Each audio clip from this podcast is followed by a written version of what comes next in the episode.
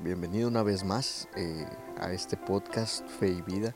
Esta es la primera temporada y vamos a hablar eh, acerca de la fe y el arte. Espero que este mensaje sea de edificación para tu alma, sea de bendición para tu vida y que puedas aplicarlo en algún momento. Dios te bendiga.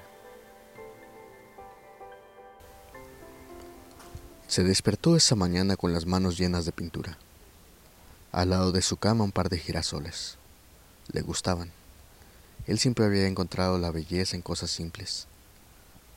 Se acercó a la ventana y miró afuera. Se sentó en una mesa del rincón con tinta y papel y procedió a escribir. Querido hermano tío. Había escrito a su hermano cientos de cartas antes. Vincent y tío eran una mente en dos cuerpos. Sin embargo, esta tarde es distinta. Quizá sea la última carta. Nació en el seno de una familia protestante. Hijo de pastor, recibió el nombre de Vincent, mismo que le habían puesto a su hermano que había nacido muerto exactamente un año antes. Razón por la cual sus padres lo rechazaron desde el primer día, pese a sus esfuerzos por encajar, nunca fue amado por ellos.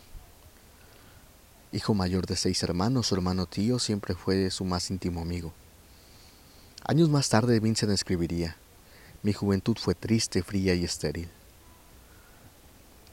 Vivió casi toda su infancia en internados hasta que a los 15 años decidió dejar los estudios para mudarse a Londres, donde viviría el primero de un par de rechazos amorosos.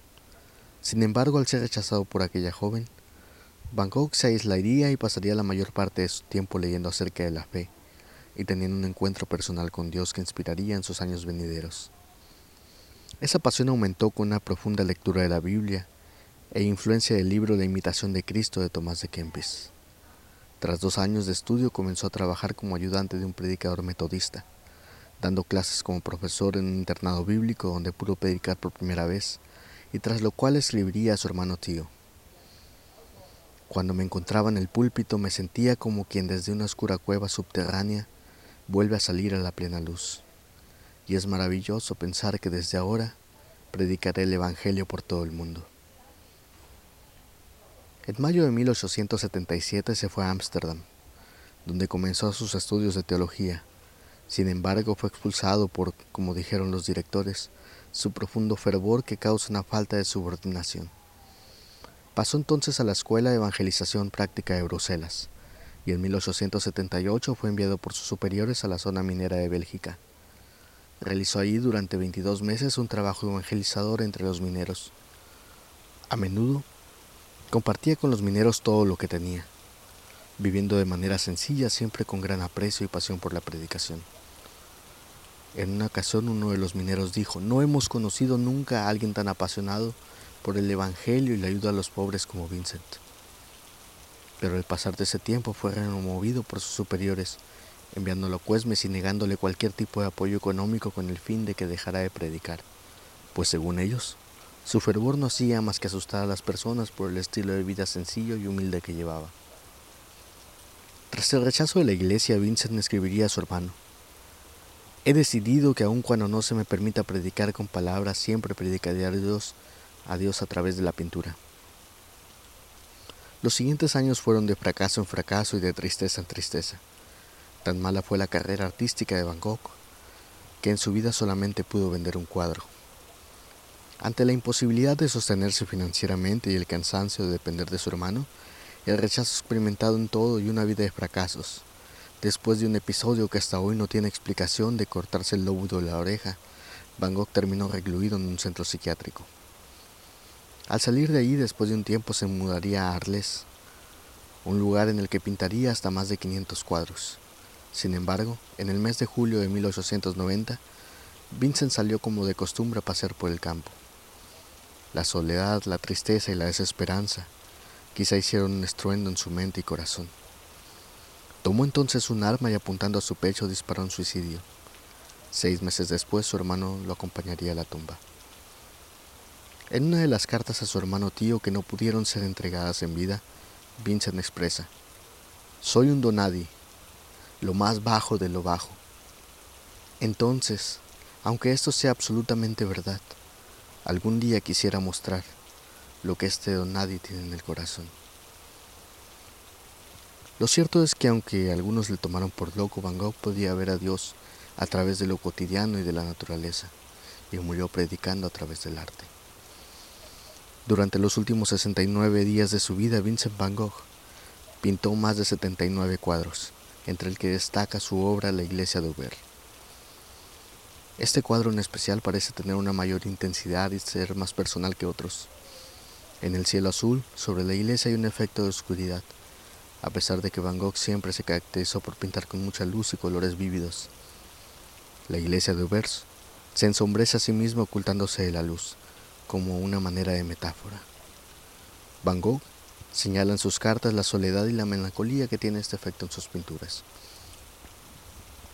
Pero lo que parece más impresionante desde mi punto de vista es que la iglesia no tiene puertas. El sendero parece separarse desde el punto de vista del pintor. Ambos caminos rodean la iglesia, pero no hay manera de entrar. La iglesia está llena de ventanas, pero no hay una sola puerta. Y es como si Vincent nos estuviera diciendo no hay espacio ahí para mí. Este cuadro fue pintado en junio de 1890, un mes antes de su muerte. Una web de críticas de arte escribió dos días después de pintar esto, el artista se suicidaría y el cura de esta iglesia, hoy famosa gracias al artista, le negó el funeral. Ahora bien, no sé si estas cosas estén correlacionadas, pero el cuadro nos enseña un gran dolor de rechazo. Y esta se convierte en la historia de un apasionado más, víctima del rechazo de la iglesia que no entendió sobre nada sobre el amor. ¿Hace cuánto tiempo que rechazamos en nuestras iglesias a aquellos que están apasionados y con nuestra mentalidad absurda y nuestras reglas de lo socialmente aceptable Apagamos no solamente el pábilo que humea, sino las antorchas que arden, y los dejamos morir de hambre. ¿Por qué rechazamos a los que buscan amor en el único lugar en el que deberían ser aceptados y amados? ¿Estamos en verdad reflejando el amor de Dios?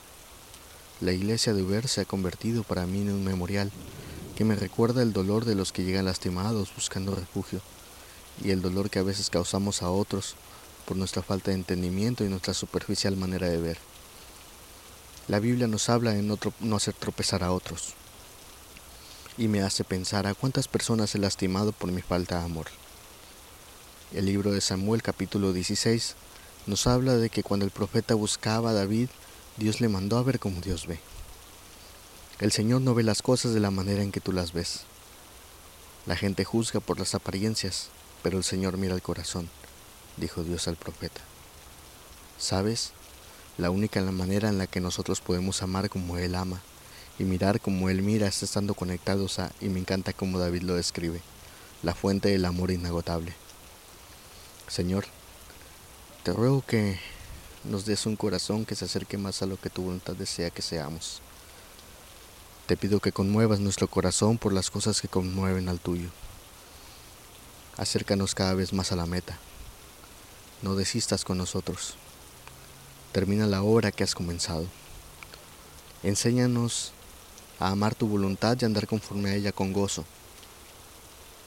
Dame amor por ti y lléname para poder ser vaciado en otros como vasija, que ha de llevar vino nuevo y aceite fresco a las naciones.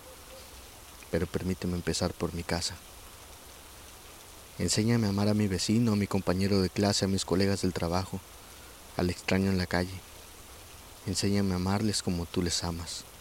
Pon esa clase de amor en mí, un amor que vaya más allá de mis intereses. Enséñame a gastarme con gozo por otros en este mundo tan individualista. Enséñanos a recibir a quienes son rechazados por el mundo. Que se haga conforme a tu voluntad esta oración que hago, en el nombre de tu Hijo Jesús.